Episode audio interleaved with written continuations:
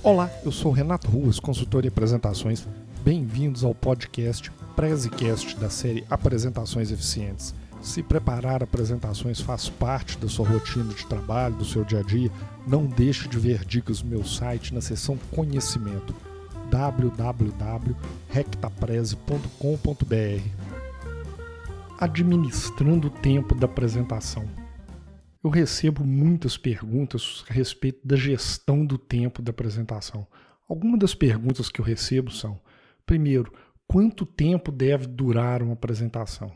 Segundo, quanto tempo eu devo gastar em cada slide? E finalmente, como fazer uma apresentação quando você tem muito pouco tempo disponível?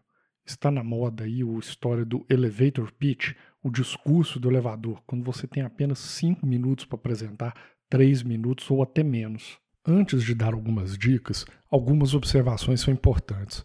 A primeira é um fato: o tempo da apresentação não nos pertence. Ou ele nos é passado, como por exemplo em um evento, onde você já sabe a janela que você tem para apresentar, ou por exemplo numa apresentação para um potencial cliente, você está restrito à agenda que ele liberou para você lá de 15 minutos, 30, uma hora, enfim. Mesmo quando nós marcamos uma reunião para fazer uma apresentação, a posse do tempo é uma ilusão porque na verdade o que dita o nosso tempo ali é a agenda que as pessoas se comprometeram para aquela reunião. Se você estoura, nada impede das pessoas se levantarem e ir embora e você ter que remarcar e começar tudo de novo. A segunda observação diz respeito a regras sobre apresentações que nós ouvimos por aí.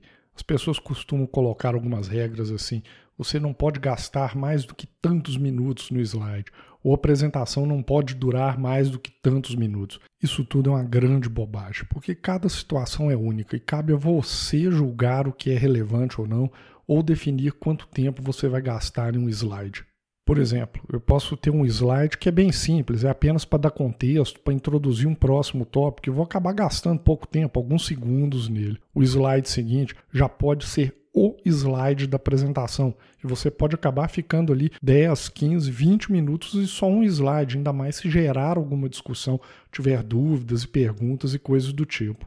Assim, só você pode julgar quanto tempo você vai gastar em cada slide. E sobre o tempo total da apresentação, eu já falei, no tempo normalmente nos é passado. Então, isso me leva para algumas dicas que eu posso deixar para você sobre gestão do tempo. A primeira é dosar o conteúdo que você tem para aquela restrição de tempo e de acordo com aquele público. Quanto menos tempo você tiver disponível para apresentação, isso vai te forçar a analisar os tópicos que são realmente relevantes. Por exemplo, em uma apresentação de vendas, é muito bom quando você tem mais tempo para desenvolver o seu material com o cliente, mostrar todos os pontos. Mas se o cliente não te dá esse espaço, você vai ser obrigado a focar naqueles pontos que são realmente essenciais sobre o seu produto ou serviço ou sobre a proposta que você está fazendo para aquele cliente, como você vai resolver o problema do negócio dele. Sobre o conteúdo da apresentação, eu tenho inclusive um artigo onde eu discuto o volume de informação e como distribuir o seu material ao longo dos seus slides. Se quiser conferir e aprender um pouco mais, eu vou deixar o link para esse artigo nos comentários do podcast. A segunda dica é é sempre saudável reservar uma margem na sua apresentação para absorver desvios, discussões, dúvidas e perguntas. Vamos dizer que você tem uma apresentação com um pouco mais de tempo, por exemplo, 30 ou 40 minutos. Reserve aí uns 10, 15 minutos para perguntas e dúvidas e discussões que podem surgir durante a apresentação. Em outras palavras, programe-se para apresentar em bem menos tempo do que você tem disponível. Finalmente, a terceira dica é ensaie. Isso é muito importante na apresentação, especialmente apresentações onde o tempo é realmente apertado. Você precisa ter confiança que aquele conteúdo que você planejou está cabendo dentro da sua apresentação em um ritmo razoável. Falando em ritmo, não vai ser legal, por exemplo, numa apresentação com tempo muito curto, 5 ou 10 minutos, para fazer caber o material, você ter que acabar ficar falando como aqueles locutores de rádio de futebol, numa velocidade que deixa a plateia até desorientada. Então, Repita sua apresentação umas duas ou três vezes no ensaio para confirmar que você está realmente fazendo a apresentação caber dentro do seu tempo disponível. E falando sobre ensaiar e pouco tempo, trabalhar com restrição é um negócio muito legal e eu já explico por quê.